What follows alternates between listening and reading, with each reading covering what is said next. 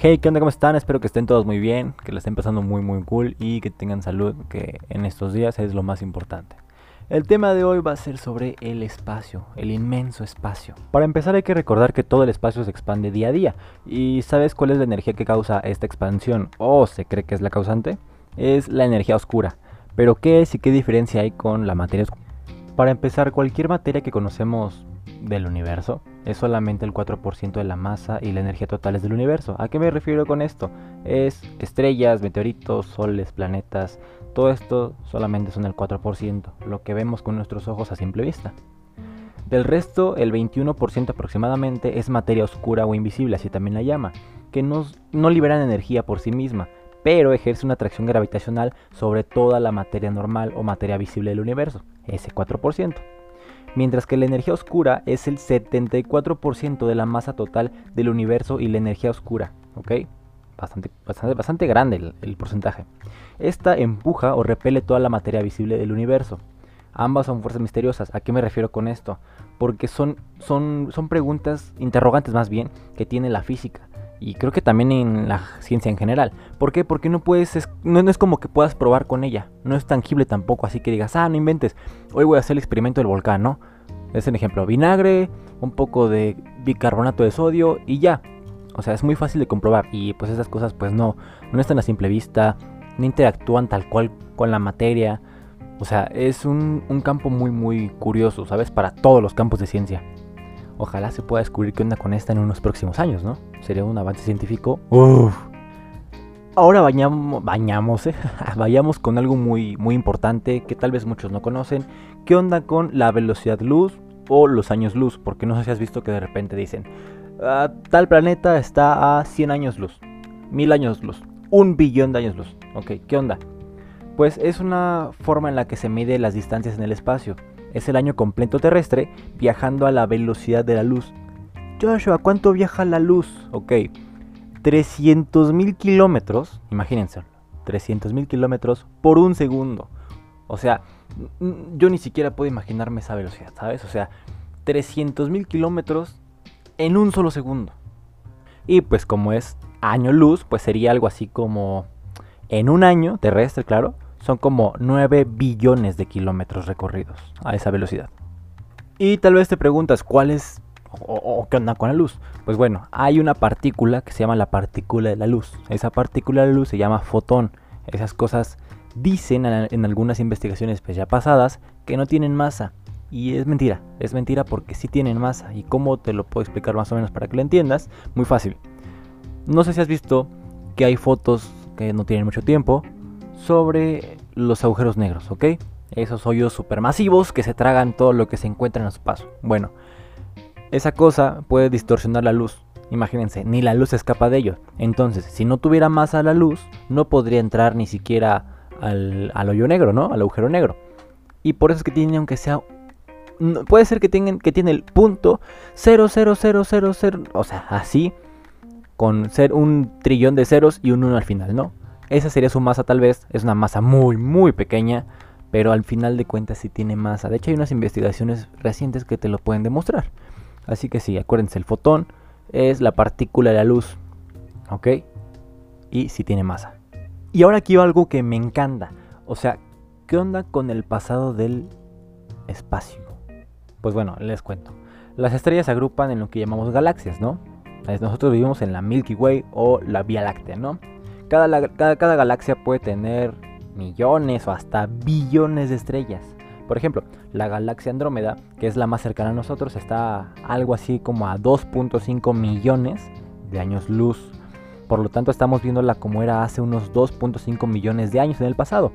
¿Por qué? Porque la luz tarda este, en viajar todo ese tiempo a nuestra, a, nuestra, a nuestra casa, la Tierra, por ejemplo. De aquí al Sol son aproximadamente 8 minutos que nos tarda en llegar a luz solar. Por ejemplo, si ahorita, no sé, brillara de, color azul, no sé, en este momento, ¡pum!, brilló de color azul el, el Sol, nos tardaría 8 minutos en llegar toda esa luz azul a nuestro planeta. Ya cuando tarden esos 8 minutos vamos a poder ver el cielo de color azul, ¿ok? ¿Por qué? Porque la luz viaja muy, muy rápido, pero en el espacio pues no, no, no es tan rápido, ¿sabes?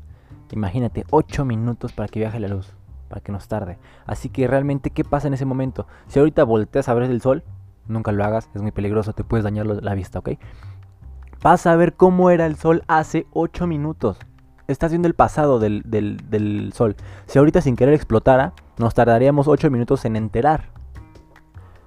Y de hecho el próximo tema que les voy a dar mañana va a ser sobre el nuevo telescopio más perrón que existe en toda la humanidad, el James Webb.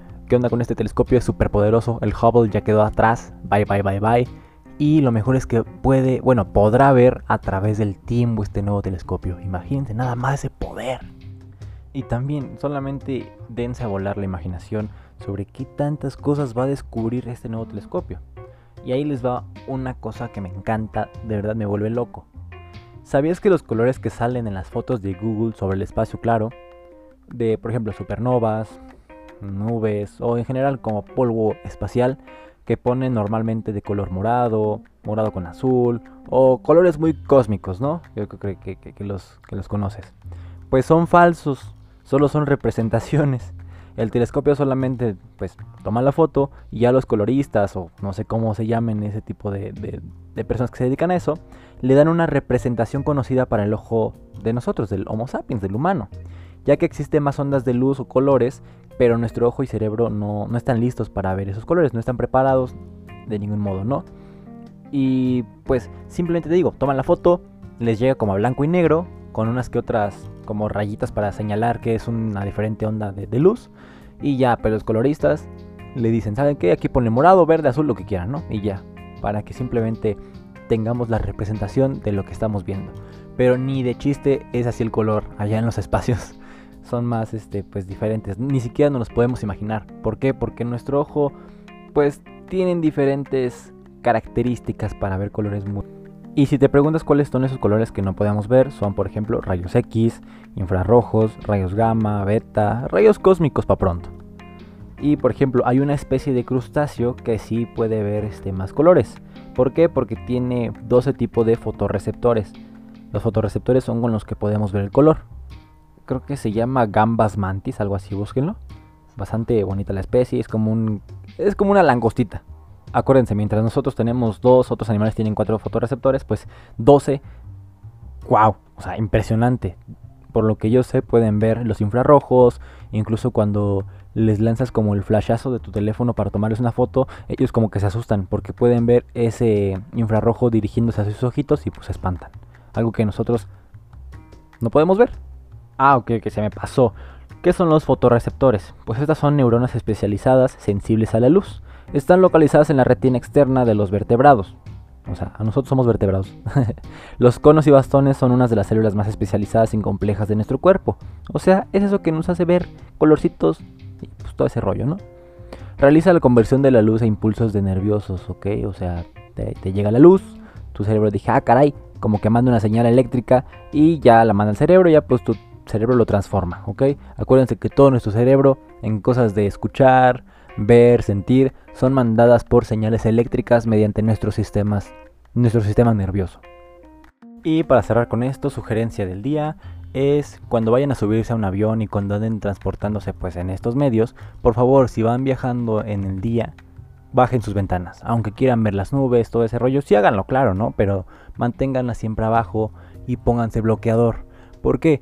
Porque estos rayos cósmicos, como rayos UVA, rayos beta, gamma, son más este, pues son más fuertes, ¿no? Como estás más alto, estás más cerca del espacio y son mucho más fácil que te pegue uno de estos. Y son muy peligrosos. Para empezar, la luz normal del sol te va a quemar más fácil la piel y pues no queremos cáncer de piel, ¿estás de acuerdo? Ponte bloqueador y también estos rayos gamma, beta, todo este desmadre, pues pueden corromper tu ADN y no queremos un ADN corrompido porque pues también puede surgir cáncer. Posiblemente, quién sabe, puedas darte poderes, pero pues no queremos ni siquiera probarlo, ¿no? Mejor cuídense mucho de la luz, si andan viajando de día, incluso de noche, porque los rayos no solamente son por el, sol, esos rayos cósmicos andan volando 24/7, ¿ok? Así que no queremos nada de eso, siempre con la ventana bajito y llévate bloqueador. También hidrátate, en un vuelo te deshidratas muy, muy rápido. Así que los quiero mucho. Les mando un beso. Pónganselo donde quieran. Nos estamos viendo mañana con otro video. ¿Video? No, no, no. Con otro podcast.